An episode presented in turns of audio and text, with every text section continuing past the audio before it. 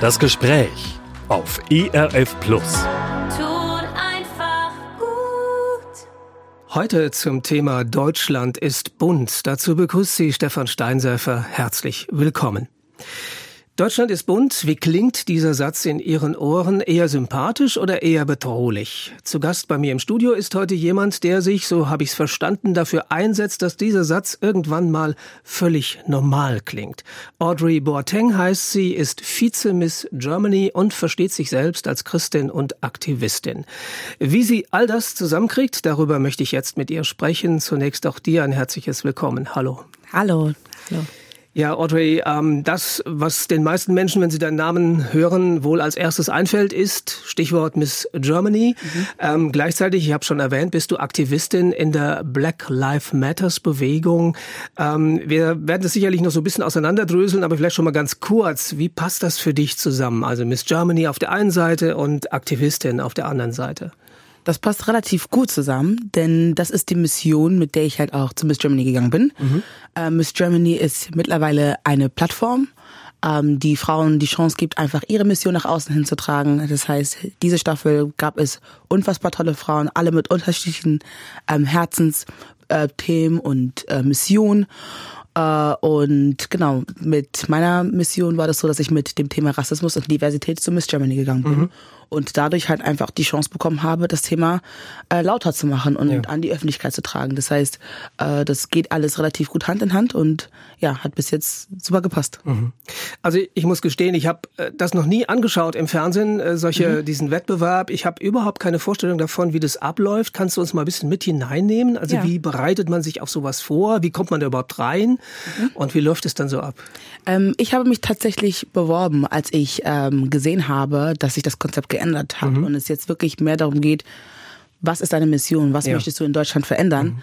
Und ich dachte mir, das wäre was für mich. Ich muss aber gestehen, ich war anfangs ein bisschen skeptisch, weil ich nicht an Schönheitswettbewerbe glaube. Ja. So. Und deswegen war ich anfangs nicht ganz sicher, in welche Richtung das gehen sollte. Aber ähm, als es mit der Bewerbung durch war und ähm, ich auch direkt in die nächste Runde gekommen bin, habe ich die anderen Frauen kennengelernt. Und ich finde das Wort Wettbewerb bei Miss Germany einfach fehl am Platz, weil es mhm. wirklich kein Wettbewerb ist, weil ja man stellt sich einen Wettkampf vor, also irgendwie muss man gegeneinander antreten und der eine muss oder die eine muss besser sein als die andere oder es ist tatsächlich ein Miteinander. Ich ja. glaube, das das äh, verstehen viele nicht, aber es ist, ich hatte nie irgendwie das Gefühl, dass ich in Konkurrenz zu jemandem stand und ich mhm. glaube, das war das, was äh, uns allen halt so weit gebracht hat. Es war nicht wirklich, ich bin besser als du oder du bist besser als ich, weil wir einfach alle so krasse starke Missionen hatten, ähm, hat uns das Ganze irgendwie verbunden ähm, und mittlerweile ist eine Freundschaft daraus entstanden, die so wertvoll ist mit mhm. allen äh, Frauen. Das heißt, es war, gab nicht wirklich Konkurrenzkampf oder es war kein Wettbewerb. Natürlich wurde am Ende nur eine Person Miss Germany, mhm. ja, aber wir wussten alle, wer auch immer Miss Germany wird, wird genau alle anderen Frauen repräsentieren, die dort teilgenommen haben. Und in der Tat, die Kira macht einfach gerade eine super Arbeit. Mhm. Und ähm, genau so muss man sich das vorstellen. Also es gab Workshops, wir haben ganz viele äh, Coaches bekommen, ganz viel Besuch bekommen. Wie spreche ich vor der Kamera? Ähm, wie präsentiere ich überhaupt? Also genau, wir haben sehr viel ähm, wertvolle Dinge gelernt bekommen. Mhm. Und ja, es ging wirklich eine Zeit lang auf die Psyche, weil man wirklich für Wochen mit äh, anderen Frauen gelebt hat so. Und das halt irgendwann ist man von zu Hause weg. Äh, das ist nicht das gewohnte äh, Umfeld was man mhm. was man äh, kennt. Aber es war nie so dass es irgendwie einen Zickenkrieg gab oder ähm, das Kleid von irgendjemand anderes manipuliert worden ist.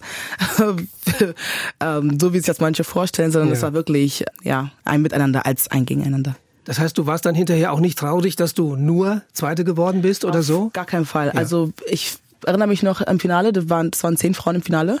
Und äh, wir standen da und wir waren alle so, egal wer das wird, ne? wir supporten einander. Mhm. Und ähm, es waren so krasse Frauen, das heißt, es, es hat mich gar nicht gewundert, dass die Kira Miss Germany wurde.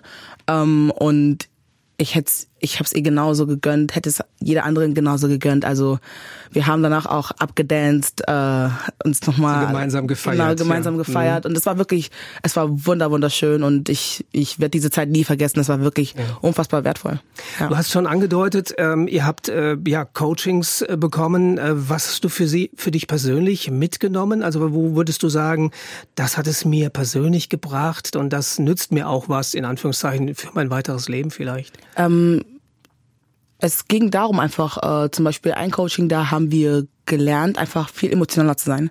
Und äh, das ist etwas, was mir zum Beispiel eine Zeit lang sehr, sehr schwer fiel, einfach wirklich auf die Emotionen zu gehen, mhm. mich zu öffnen vor Leuten, vor allem ähm, aufgrund meiner Geschichte, dass ich da einfach ähm, sehr viele Punkte habe, die ich ansprechen kann und das vielleicht halt auch äh, Punkte sind, die andere Menschen berühren. Also da bin ich sehr aus mir herausgekommen, habe einfach gelernt, ähm, offener zu sein, offener Dinge anzusprechen, denn ich weiß, dass es so viele Menschen da draußen genauso ging wie mir mhm. und die eine ähnliche Geschichte haben wie mir und ich glaube, man kann diese Menschen berühren, wenn man einfach offen ist, emotionaler ist und ja, es, es, ich bin sehr aus mir herausgekommen. Vor Miss Germany dachte ich, ich kann vor Leuten sprechen, aber dann habe ich bei Miss Germany nochmal komplett anders, alles anders erlebt und gelernt, dass es noch so viel mehr gibt.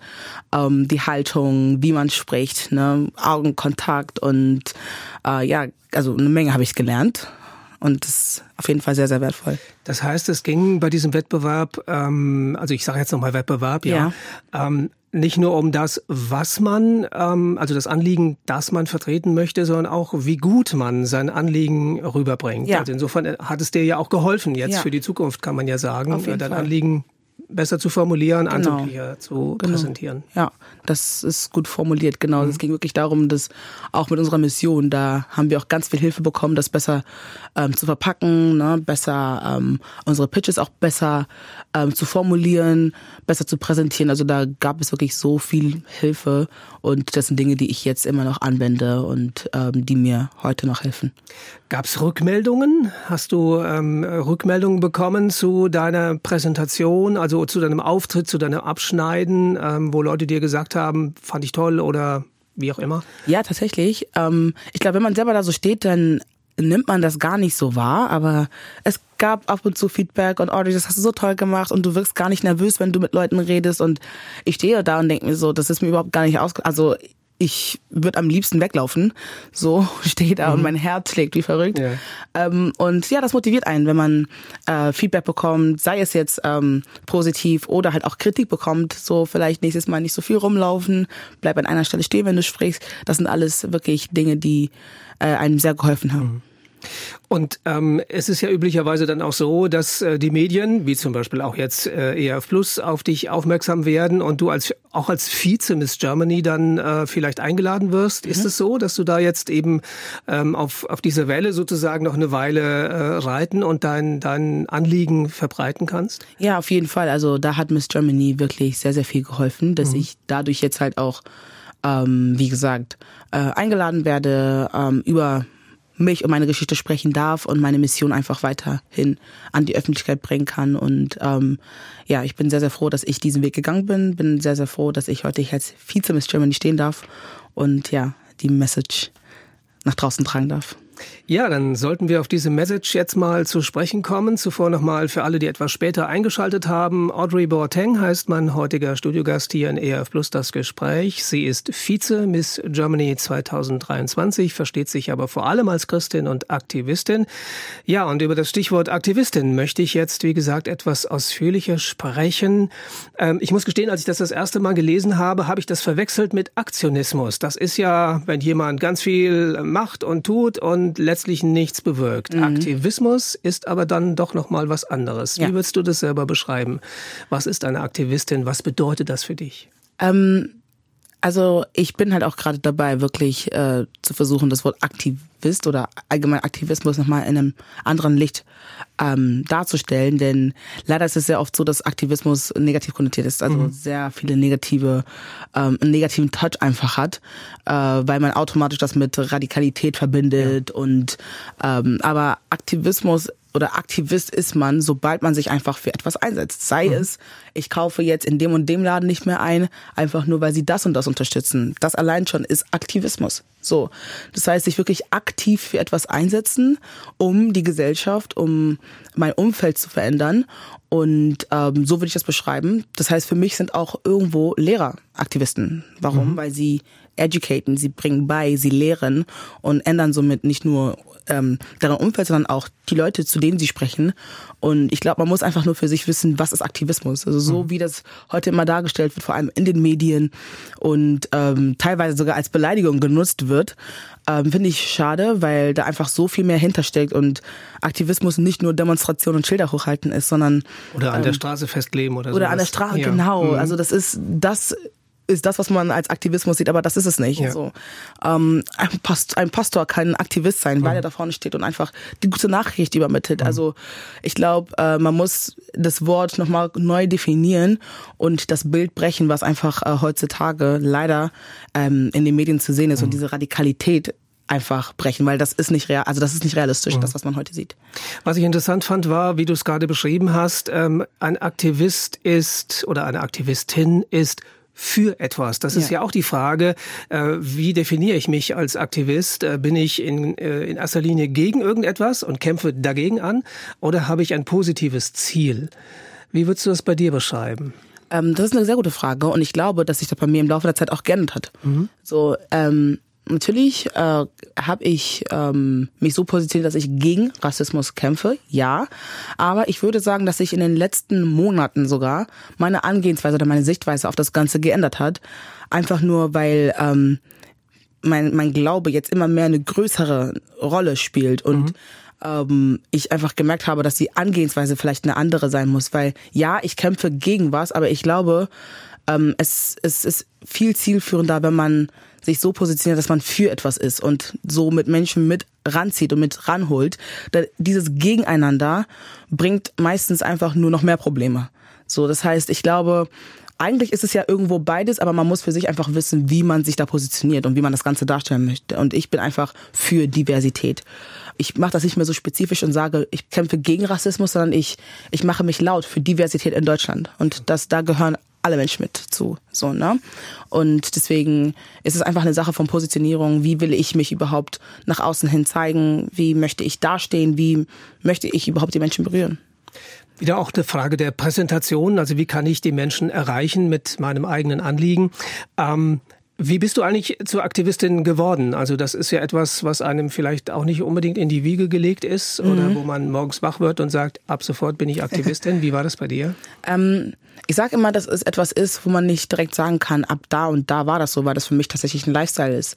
So, ich war immer jemand, der sich für etwas laut gemacht hat oder ähm, sich für andere eingesetzt hat. Und ähm, mit der Zeit hat sich das Ganze halt in diese Schiene gelenkt. Aber ähm, es ist schwierig wirklich zu sagen, dann bin ich Aktivist und dann bin ich keine Aktivistin mehr, denn das ist kein, es ist keine Jacke, die ich mir anziehen kann, sondern es ist tatsächlich leider Gottes halt ähm, eine tägliche Sache, ein Lifestyle.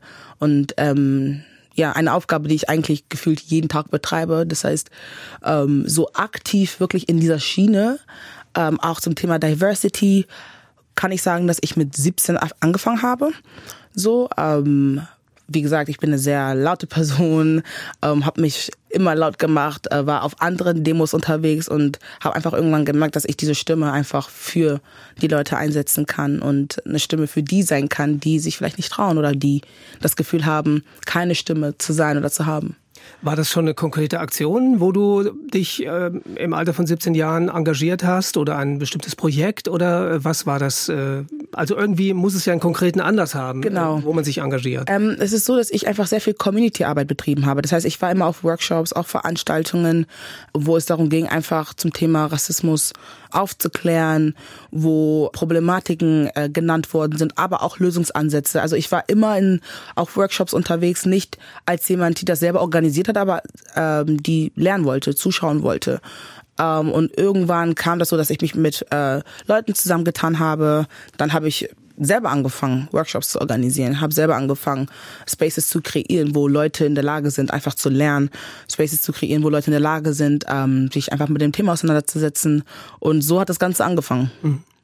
Vielleicht sollten wir an der Stelle auch mal einen Blick werfen in deine persönliche Lebensgeschichte. Mhm. Deine Eltern stammen aus Ghana, aber Richtig. du selber bist hier in Deutschland im Jahr 2000 geboren worden. Genau. Nichtsdestotrotz sieht man es dir an, dass sozusagen deine Wurzeln eben nicht deutsch sind. Mhm.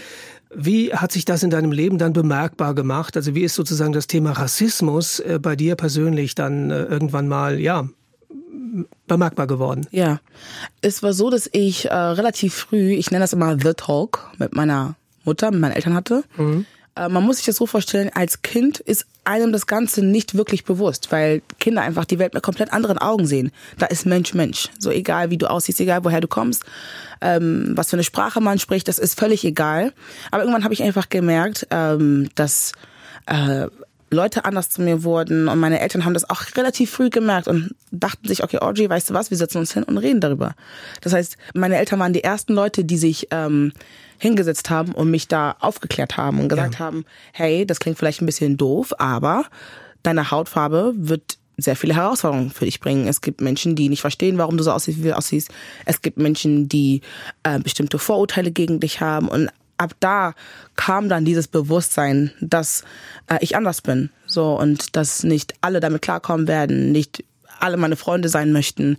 Und äh, da war so wirklich das Bewusstsein da. Und ich glaube eine konkrete Aktion war dass ich mit meiner Mama im Einkaufszentrum war und zu der Zeit hat sie die deutsche Sprache noch nicht so gut beherrscht so ähm, und äh, ich habe sehr gern mit meiner Mama Deutsch gesprochen, einfach um ihr ähm, dabei zu helfen, das Ganze schnell äh, aufzufangen und ist ja oft so, dass Kinder das viel schneller, schneller genau. lernen und können als die Erwachsenen. Genau, genau. so ist es. Mhm. Ja, und dann sind wir äh, im Einkaufszentrum und dann kommt eine etwas ältere Dame auf uns zu und schreit, ja, hier wird nur Deutsch gesprochen, äh, wenn es sich anders geht, dann verlasst doch unser Land, die gehört eh nicht hierhin.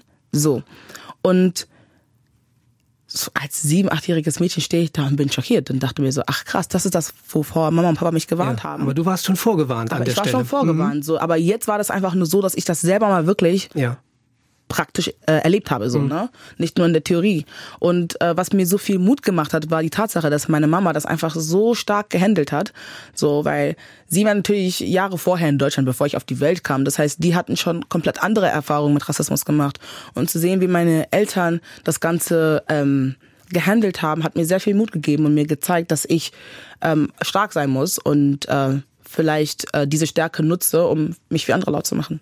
Das klingt fast so ein bisschen danach, aber ich glaube, das meinst du nicht. Ähm, äh, man gewöhnt sich daran, dass Menschen so sind oder man lernt, ähm, ein dickes Fell zu bekommen mhm. oder wie, wie würdest du das beschreiben? Ähm, ich fand das inspirierend. Ähm, ich würde doch gewöhnen ist schon das richtige Wort, ja. weil ähm, da meine Eltern einfach aus einer komplett anderen Zeit kommen und ähm, zu der Zeit einfach die Sprach Barriere noch da ja. war und deutsche Sprache nicht so gut ähm, verstanden habe, habe ich auch das Gefühl, dass sie manchmal gar nicht gemerkt haben, wenn sie rassistisch angegriffen werden oder wenn jemand rassistisch denen gegenüber war.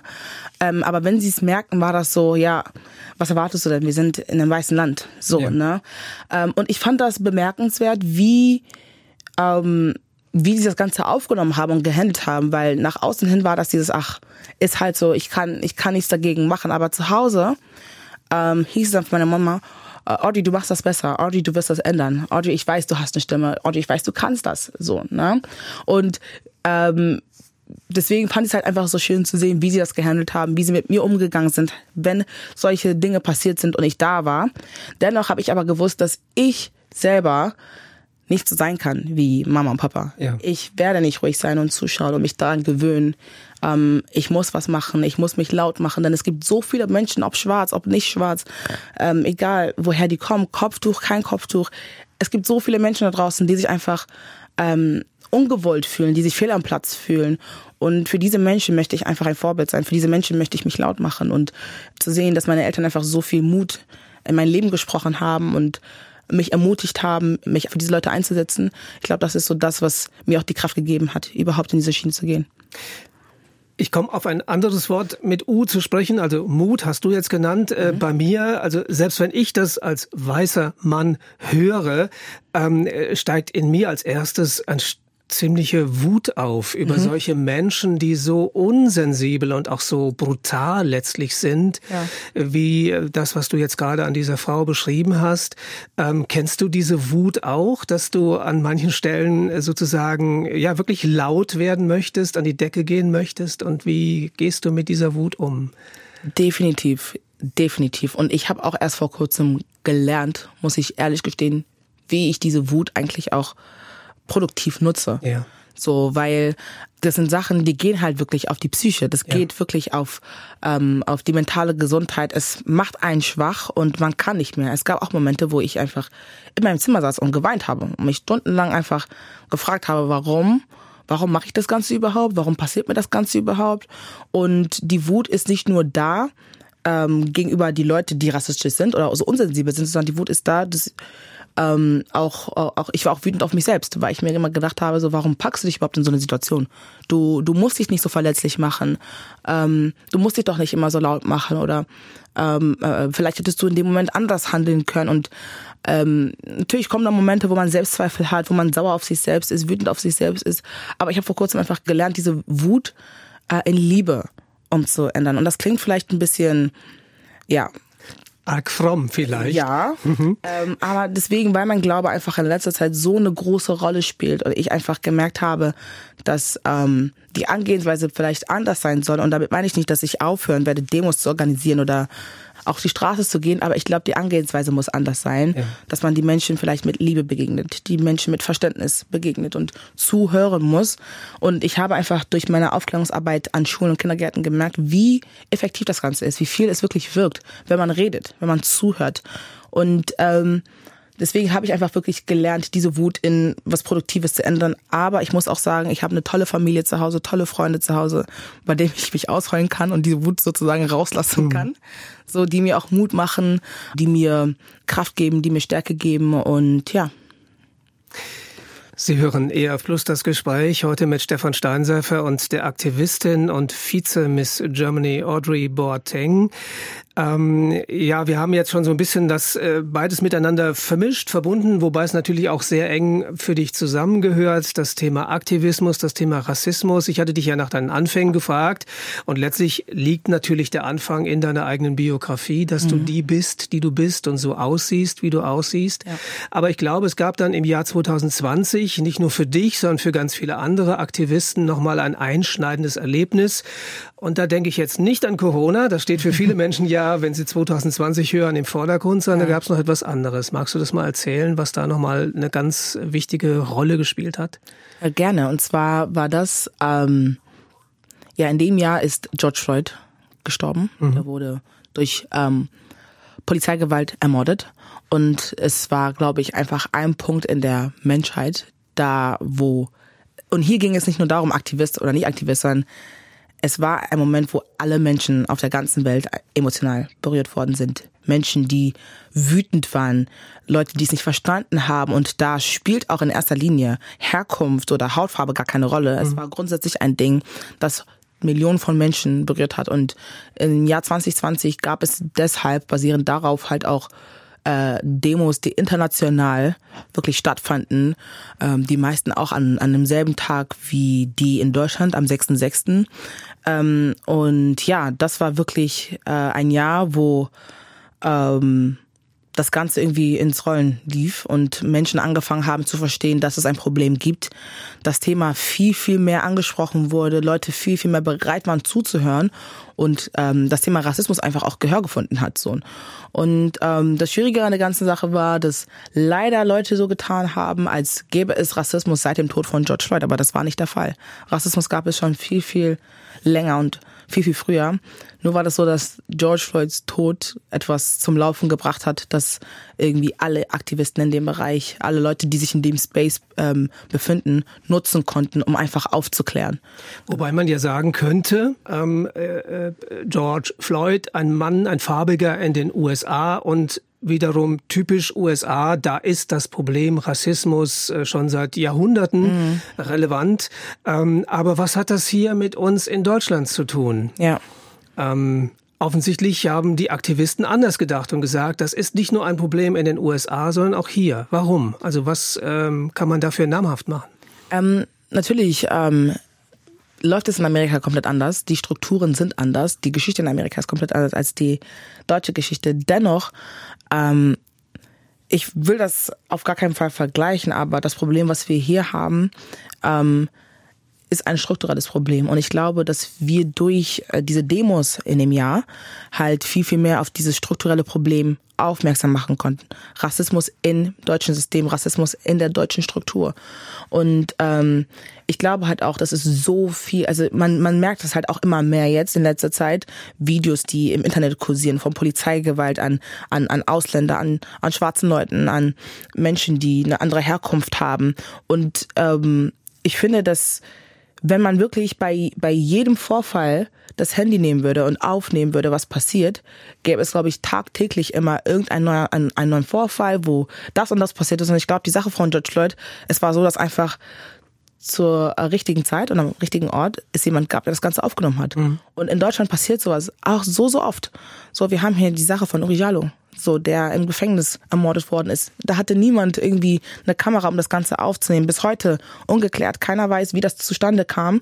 So ähm, und deswegen ist es einfach eine Sache von, ich würde nicht Glück sagen, aber ähm, es, es musste passieren. Es ist passiert, musste passieren, damit wir, glaube ich, alle einfach das Verständnis dafür haben. Und ja, Deutschland, in Deutschland sieht das Problem anders aus, aber gar nicht so anders wie in Amerika. Nur, dass es hier nicht so oft aufgenommen wurde, hier nicht jeder irgendwie das Handy zückt. Ich meine, ich habe in den letzten vier Monaten schon so viele Vorfälle an Polizeigewalt gehört gegenüber Ausländern, wo ich mir denke, äh, vor einigen Jahren hätte man gesagt, sowas gibt's in Deutschland nicht. So und jetzt sieht man einfach wirklich, ähm, vor allem jetzt während der Corona-Zeit und diese ganze Corona-Geschichte und das hat einfach so viel ähm, ja angekurbelt, so viel Verwirrung gebracht und ähm, deswegen äh, finde ich auch gar nicht, dass es irgendwie unser Platz ist, das Ganze mit Amerika zu vergleichen. Also ich mache das ungern, weil ich sehe, was das Problem hier ist und darum möchte ich mich auch kümmern. Mhm. Ob Amerika, Asien, wo auch immer, das ist alles, glaube ich, erstmal gar nicht so relevant.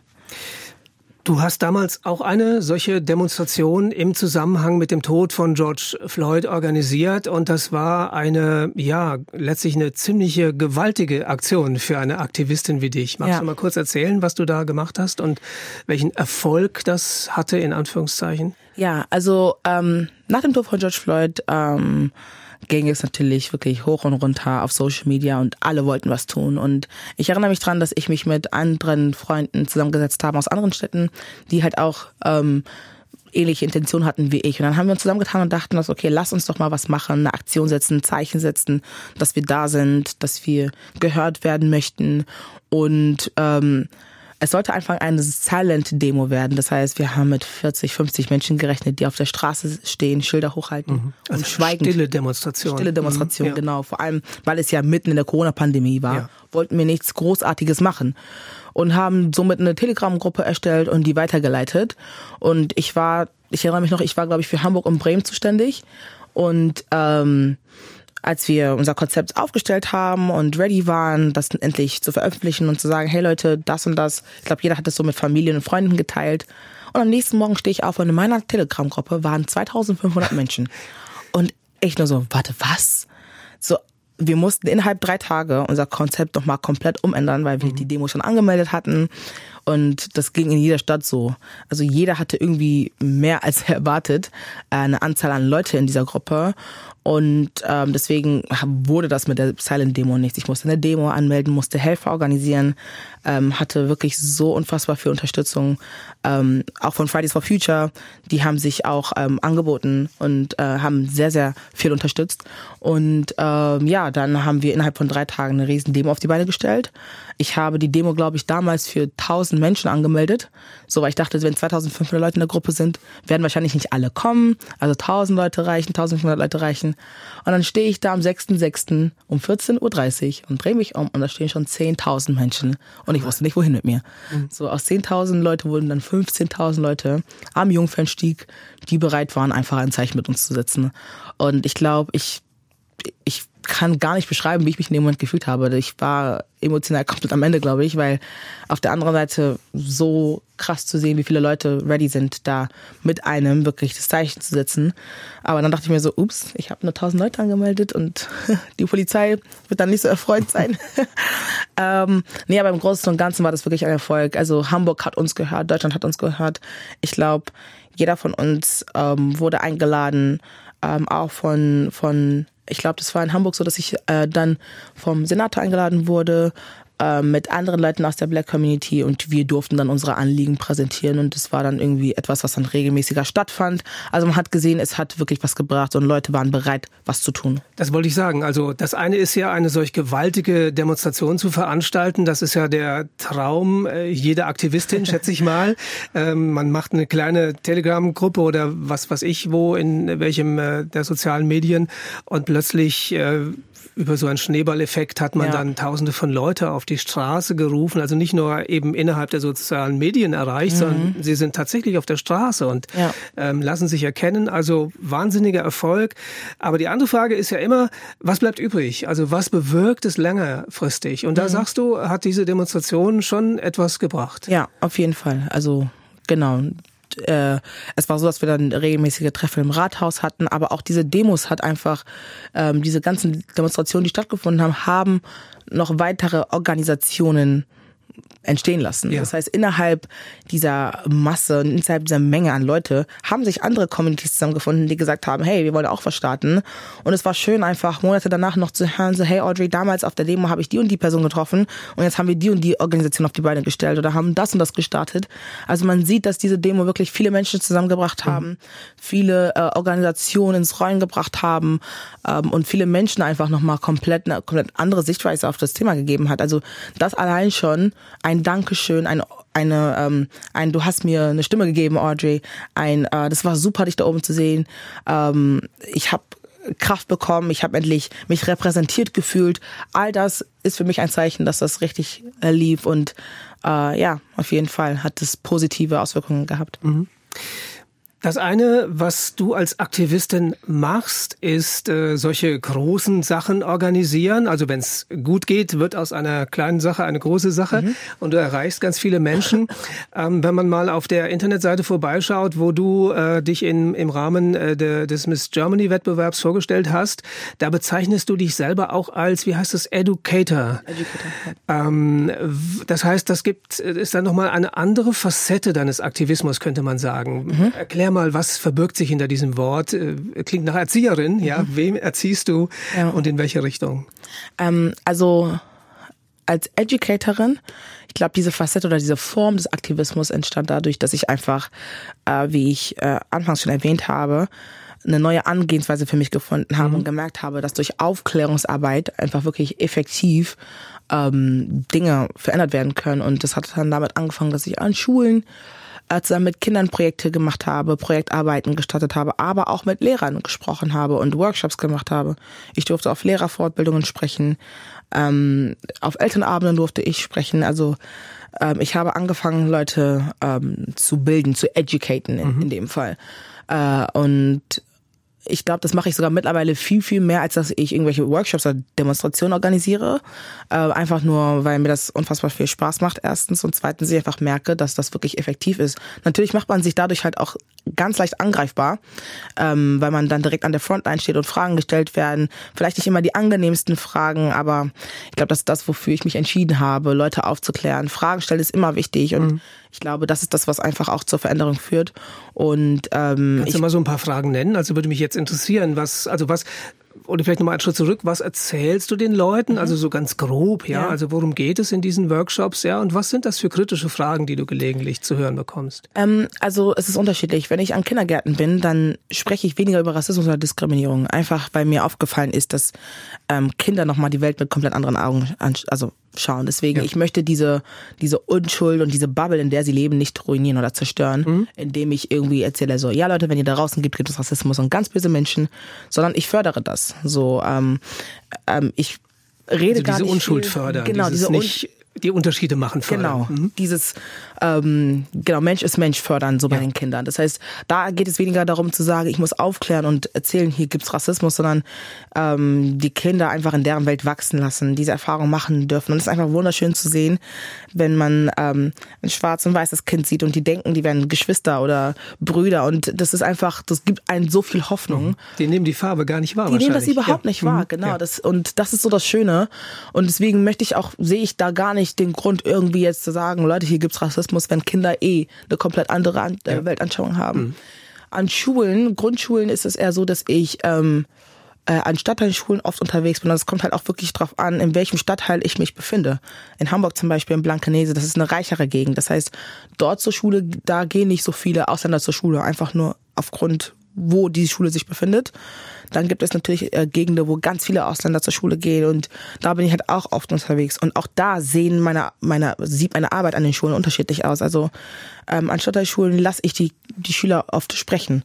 So, da versuche ich immer Spaces zu schaffen, wo Schüler und Lehrer einfach miteinander reden können und mal das sagen können, was sie auf dem Herzen liegen haben, weil es sehr oft so ist, dass Lehrer teilweise gar nicht wissen, wie sie mit Diskriminierung und Rassismus an Schulen umgehen. Mhm. Und deswegen finde ich das wichtig, dass Lehrer und Schüler in den Austausch kommen und einfach mal das sagen können ähm, was so sehr genau auf, auf dem Herzen liegt und dass sie sich aussprechen können und sagen, das finde ich nicht okay und ich wünsche mir von meinem Lehrer, dass das und das eher geschieht und ähm, das endet oft einfach ganz, also in, es hat sehr oft ein schönes Ende zu sehen, wie Lehrer und Schüler dann eins werden und verstehen und versuchen, das anzuwenden und äh, einander besser zu verstehen. Ähm, wobei es vielleicht an in reicheren Gegend meine Aufklärungsarbeit anders aussieht. Da ist es so, Lehrer, ihr müsst dies, das und jenes machen, weil ganz, ganz viele überhaupt nicht mit Ausländern zu tun haben. Also es ja. klingt wirklich so verrückt, aber ich habe so viele Menschen getroffen, die wirklich in deren ganzen Leben nie zuvor aktiv was mit ähm, äh, Leute aus mit Migrationshintergrund zu tun hatten. Und da muss ich natürlich anders ähm, vorangehen. Das heißt, ähm, meine Aufgabe, also meine Arbeit sieht äh, überall anders aus. Kritische Fragen, die ich gestellt bekomme, ähm, äh, oder Fragen, die ich als unangenehm empfinde, sind so Fragen wie ähm, auf Elternabenden vor allem so. Ähm, da hatte ich, glaube ich, einen Workshop und da hat ein Vater gefragt, so ja, also das Problem war, er hatte nicht verstanden, weshalb es seine Aufgabe war, zu Hause das Kind aufzuklären und zu Hause seine Arbeit zu machen und so. Und dann hieß es ja, also sowas wie, ihr seid doch in Deutschland und das ist hier doch gar nicht so schlimm, deswegen verstehe ich doch gar nicht, warum ich jetzt zu Hause mein Kind unnötig mit einem Thema Rassismus und Diskriminierung mhm. belästigen muss, wenn wir in einem Land leben und dann kam hier irgendwie, hat er mir hier einen Vortrag gehalten, warum es überhaupt nicht ähm, relevant sei und, und, und äh, nötig sei. Und das sind so Momente, ähm, da muss ich mich wirklich zusammenreißen, dass ich nichts explodiere. Ähm, aber da merke ich einfach, es ist Mangel an Wissen, Mangel an Bildung. Ja. Und ähm, dazu bin ich da, ähm, um ja genau die Menschen einfach darauf aufmerksam zu machen. Ich habe gemerkt, mit Sprechen, Zuhören ähm, kann man tatsächlich Dinge bewirken. Mhm. Nicht immer, nicht überall, aber es tut sich was. Ich glaube, also ich habe mich das natürlich auch selber gefragt, wie ist meine Haltung dazu ähm, und welche, welche Gedanken habe ich und welche vielleicht auch unbemerkten Vorurteile. Und ich glaube, dass man das als weißer Mensch wenn man das, wenn man sozusagen äh, das Gefühl des ungleich und ungerecht behandelt werdens noch nie am eigenen Leibe erfahren hat, sich nur ganz schwer in diese Situation hineinversetzen mhm. kann. Also das ist ja nicht nur etwas, was einem aufgrund seiner Hautfarbe passieren kann, ja. sondern auch aus ganz vielen anderen Gründen, dass man plötzlich merkt, man ist ein Mensch zweiter Klasse für das Gegenüber. Ja. ja. Ähm, und wenn jemand sowas noch nie erlebt hat und auch diese Bitterkeit noch nie gespürt hat, dann ist es, glaube ich, schwer für den, das zu verstehen und ja. äh, als Problem überhaupt äh, in Betracht zu ziehen. Ja, ja, auf jeden Fall. Auf jeden Fall. Und äh, das ist dann letztlich auch ein Stück weit deine Aufklärungsarbeit, dass ja. du, dass du sagst, äh, das sind die und die Erfahrungen, die, die du vielleicht auch selber gemacht hast und mhm. die ganz viele Menschen hier in Deutschland machen. Ja, ja, ja. ja. Und das ist halt einfach dieses ähm, ja, leider das Problem, was man dann darin sieht, dass äh, viele Leute, ähm, wie du schon gesagt hast, weil die einfach noch nie mit äh, Rassismus oder Diskriminierung oder sonstiges in Berührung gekommen sind, auch gar nicht wissen, wie sie sich da zu positionieren haben und äh, wie die Haltung da aussehen soll. Und das ist ganz oft so, ähm, genau deswegen mache ich das, Aufklärungsarbeit, spreche mit Leuten, damit diese Aufklärungsarbeit von ihnen auch weitergeführt wird. Es soll natürlich nicht am Ende sein, Orgy gegen so und so viele Menschen mhm. oder schwarz gegen weiß, sondern ja. Mensch gegen Rassismus. Ja. So Mensch gegen Diskriminierung. Und das ist dann völlig egal, woher man kommt, wie man aussieht. Wir alle können uns gegen Rassismus positionieren und für Diversität in Deutschland mhm. ähm, stark machen und dafür kämpfen. Aber das geht nur, wenn wir alle auf einer Wellenlänge sind und das Verständnis haben, dass es ein Problem gibt und ja. Und es geht, glaube ich, auch nur dann, wenn man ähm, diesem Konzept der Diversität äh, positiv gegenübersteht. Ich glaube, ja. das ist ja für viele Menschen auch ähm, eine Krux, ähm, ein Hinderungsgrund. Also hier dieser Slogan, den ich über die Sendung gestellt habe, Deutschland ist bunt. Mhm. Äh, da sagen da möglicherweise die äh, mehrheitlich, äh, nach wie vor mehrheitlich weißen Einwohner in Deutschland, ich will gar nicht, dass Deutschland bunt ist. Mhm. Ich will, dass Deutschland weiß bleibt oder äh, dass wir Weißen sozusagen die äh, Vorherrschaft haben und bestimmen, wie es lang geht. Ja. Ähm, und da ist es dann natürlich schwierig zu argumentieren, oder? Was würdest du so jemandem sagen? Hast du, hast du so jemandem noch was zu sagen, der sagt, ich will es gar nicht, äh, dass Deutschland bunt ist, äh, sondern ich möchte, dass es so bleibt, wie es schon seit Jahrhunderten war. Ja, dann würde ich sagen, Pech gehabt. so, also es ist mal so. Ja. Also ich meine, wir müssen uns umschauen. Es gibt mhm. so viele Kulturen hier, so viele unterschiedliche Herkünfte sind in Deutschland vertreten, was, also ja, tut mir leid, aber das ist Pech. Ist Realität so, mittlerweile. Das ist Realität ja. mittlerweile und mhm. das muss man einfach anerkennen, ja. so, ne? Vor allem, und deswegen ist es halt einfach so wichtig, halt schon früh dieses Verständnis ähm, zu fördern, dass Deutschland bunt ist. Und ich finde, das macht Deutschland halt auch irgendwie zu Deutschland. Dass, ähm, dass es so bunt ist und so viele Kulturen ähm, und, und, und Herkünfte in Deutschland einfach zu sehen sind. Und ich wünschte mir einfach manchmal, dass genau diese Diversität, die es in Deutschland ja schon gibt, aber halt zu wenig gefördert wird, in den Medien, in den ganzen systemrelevanten Institutionen endlich mal wirklich ähm, gefördert wird. Dass mhm. man vielleicht eine Lehrerin hat, die ein Kopftuch trägt einen schwarzen Polizisten irgendwo sieht. Mhm. So, das ist einfach immer noch zu wenig ähm, dargestellt oder zu unterrepräsentiert in Deutschland. Mhm. Und deswegen würde ich mir wünschen, dass diese Diversität, die es ja eigentlich im Grunde genommen schon gibt, weiter in den ganzen systemrelevanten Institutionen nochmal mhm. vorhanden sind, damit einfach so viele Kinder da draußen endlich Vorbilder haben und Leute haben, auf die sie hochschauen können. Was wir ebenfalls schon äh, gelegentlich angetippt haben, ist äh, sozusagen das äh, dritte Element, aber was für dich sozusagen das erste ist, also neben äh, Miss Germany und äh, Rassismus, Aktivismus, ist das Christsein. Ja. Ähm, du bist in einer christlichen Familie aufgewachsen, dein Vater ist Pastor in mhm. einer Pfingstkirche, wenn ich das richtig ja. in Erinnerung habe. Ähm, das heißt, der Glaube, so schätze ich mal, hat äh, für dich von Anfang an in deinem Leben schon eine Rolle gespielt. Oder gab es dann nochmal ein einschneidendes Erlebnis, wo du sagst, ab da war ich so richtig dabei? Ähm, der Glaube hat äh, in meinem Leben eigentlich schon immer eine wichtige Rolle gespielt, aber ähm, ich glaube, das war mit 13. Da habe ich wirklich individuell Gott für mich angenommen. Mhm. So natürlich Mama und Papa ähm, haben uns christlich erzogen, ähm, mit christlichen Werten wurden wir erzogen, aber ähm, ich glaube, es war für uns alle wichtig, für mich und meine Geschwister wichtig, einfach diese Entscheidung nochmal selber zu treffen, mhm. wirklich Jesus zu folgen. Und ähm, das habe ich mit 13 getan, natürlich, ne? Mal so, mal so, so. Aber äh, ja, mein Glaube ist äh, vor allem jetzt in meiner Arbeit eine ganz, ganz wichtige Komponente. Ja. Und das war nicht immer so. Also als ich mich auf das Gespräch mit dir vorbereitet habe, habe ich äh, gelesen, ähm, dass das für dich lange Zeit sozusagen zwei unterschiedliche Schienen in deinem Leben äh, waren. Einmal der christliche Glaube und dann äh, das Thema Aktivismus. Ja. Und das hat mich erstaunt, weil ich eigentlich denken würde, ähm, ja, Engagement für eine gute Sache ist ja doch etwas, was ja. jeder Christ ähm, sofort unterschreiben würde. Wieso war das für dich so lange Zeit getrennt? Mein Glaube war etwas, woran ich, ich immer festgehalten habe. Aber trotzdem war das mit meinem Aktivismus halt, ich wusste halt nie, kann man das Ganze irgendwie verbinden. Mhm. Weil als Aktivistin oder wenn man sich im aktivistischen Raum bewegt, steht man halt manchmal vor ganz vielen schwierigen Entscheidungen, vor ganz vielen schwierigen Herausforderungen. Und du musst dich halt einfach klar werden, unterstütze ich automatisch alles, was da draußen passiert. Denn oft ist es so als Aktivistin, du kannst nicht Ja zu dem sagen und Nein zu dem sagen, äh, ohne gecancelt zu werden. Das nennt man ja heutzutage so. Und deswegen war das für mich einfach wirklich, dachte ich, ich trenne das beide. So und ähm, habe ganz viele, bin ganz viele Kompromisse eingegangen, ähm, habe meine Augen zugemacht zu ganz vielen Dingen Und jetzt aber, seit einigen Monaten ist es mir wichtig, dass ich einfach weiß, wo ich mich positioniere. Ich mache Aktivismus zwar sehr lange, aber ich glaube, ich finde jetzt erst so richtig meinen Weg, also meinen mein Platz in der ganzen Sache. Weil man, man, man steht einfach vor so vielen anderen Ideologien, vor so vielen anderen äh, Meinungen und Communities und, und, und, und, und Glaubensrichtungen. Und da muss man einfach wissen, oft ist es so, dass man als Aktivist für alles steht automatisch. Ja. Wenn ich für ähm, Klima stehe, muss ich automatisch halt auch gegen Rassismus ähm, kämpfen so und das ist nun mal in dieser ganzen aktivistischen Schiene so und deswegen war das für mich eine Zeit lang so okay wie geht das für mich weiter Kirche Aktivismus wie wie wie klappt das so und wie positioniere ich mich da wie kann ich da meinen Weg finden und deswegen dachte ich, das Einfachste ist, als beides zu trennen. Also mhm. mein Glaube und mein Aktivismus ja. zu trennen und das einfach als zwei unterschiedliche Paar Schuhe zu sehen. Aber ähm, das hat das Ganze irgendwie für mich persönlich noch schwieriger gemacht, weil ich gedacht habe, meine Identität liegt doch in Christus. Ja.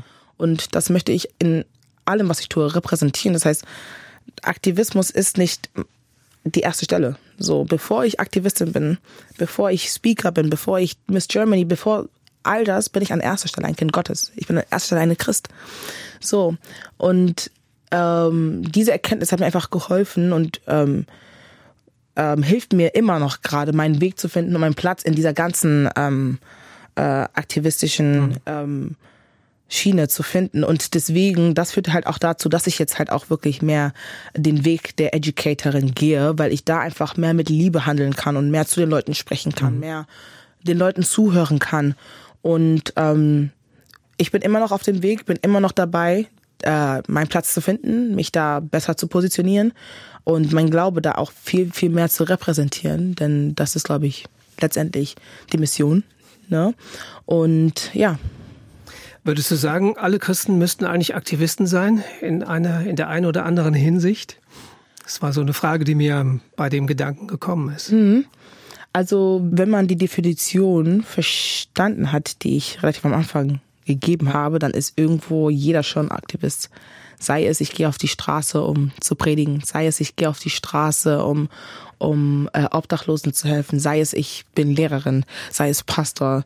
Äh, irgendwo ist jeder in die, der eine oder andere Art ein Aktivist. Mhm. So. Und ähm, wenn man äh, äh, aktiv sagt, ich, ich möchte das und das nicht mehr unterstützen, möchte ich hier und hier nicht äh, äh, einkaufen. Ich glaube, das ist die Rolle, die jeder automatisch unbewusst äh, übernimmt. Ähm, aber ja, also wenn man das wirklich so nach der nach der Definition sehen würde, die ich am Anfang gegeben habe, dann ist eigentlich im Grunde genommen jeder Christ ein Aktivist. Was wünschst du dir für die Zukunft, wenn du so eine Vision malen dürftest von äh, ja vielleicht der Welt oder Deutschland? Gibt es so ein großes Ziel, was du hast oder wozu du beitragen möchtest? Ähm, ich habe jetzt in letzter Zeit wirklich sehr viel Aufklärungsarbeit geleistet, sehr viel. Ähm, ja, äh, äh, Demonstration organisiert, aktivistische Arbeit geleistet und das will ich auf jeden Fall weiterhin machen. Ähm, dabei ist es nur noch mir ganz wichtig, dass jetzt on top ich die Chance habe, so oft es geht und so gut es geht, die Liebe von Jesus einfach noch mehr an die Menschen zu tragen. Ich glaube, wir leben in einer Zeit, wo ganz, ganz viele Leute verwirrt sind, ganz viele Leute einsam sind, ähm, Depressionen haben, gar nicht wissen, woran sie sich halten sollen. In einer Welt, wo einfach irgendwie gerade alles durcheinander läuft, gefühlt, ähm, ist Jesus, glaube ich, irgendwie, kann er der Fels in der Brandung sein. Und ich glaube, ähm, es wäre schade, wenn ich diese Liebe nur für mich behalten würde und das nicht mit den Menschen da draußen teilen würde. Das heißt, ähm, auf jeden Fall wünsche ich mir eine Gesellschaft, wo ähm, wir diese Themen, die heute einfach thematisiert werden, nicht mehr ansprechen müssen, wo ähm, die ideale Zukunft wäre, wo jeder Mensch die Liebe Jesus spüren dürfte, eine Begegnung mit Gott haben könnte. Ähm, aber genau, das Große und Ganze ist einfach das Vorbild zu sein für die, die einfach wirklich schwach sind, für die, die sich nicht mehr trauen, die keine Kraft mehr haben und dass es irgendwann egal ist, ob schwarz, weiß, groß, klein. Mensch ist Mensch und dass es kein Schwarz gegen Weiß ist, sondern Mensch gegen Rassismus, Mensch gegen Diskriminierung, egal wie man aussieht und woher man kommt. Audrey Boateng, Vize-Miss Germany 2023, Christin und Aktivistin für Bildung und soziale Gerechtigkeit und eine bunte Gesellschaft. Ich danke dir sehr für deinen Einblick in das Leben einer christlichen Aktivistin und ich wünsche dir, dass du es immer wieder schaffst, mit wem auch immer auf eine gute Weise ins Gespräch zu kommen über dieses Thema und ihm die Liebe Gottes zu bringen. In diesem Sinne, Gott mit dir. Dankeschön, vielen Dank.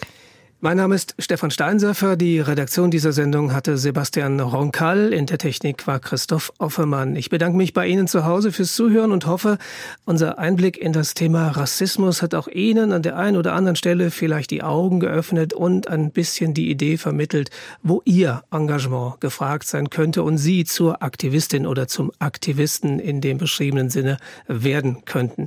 Dazu wünsche ich Ihnen Gottes Segen und verabschiede mich bis zum nächsten Mal an dieser oder an anderer Stelle behüt sie Gott. Das war ERF Plus, das Gespräch. Weitere Informationen sowie den Download zu dieser Sendung finden Sie in unserer Audiothek unter erfplus.de. ERF Plus.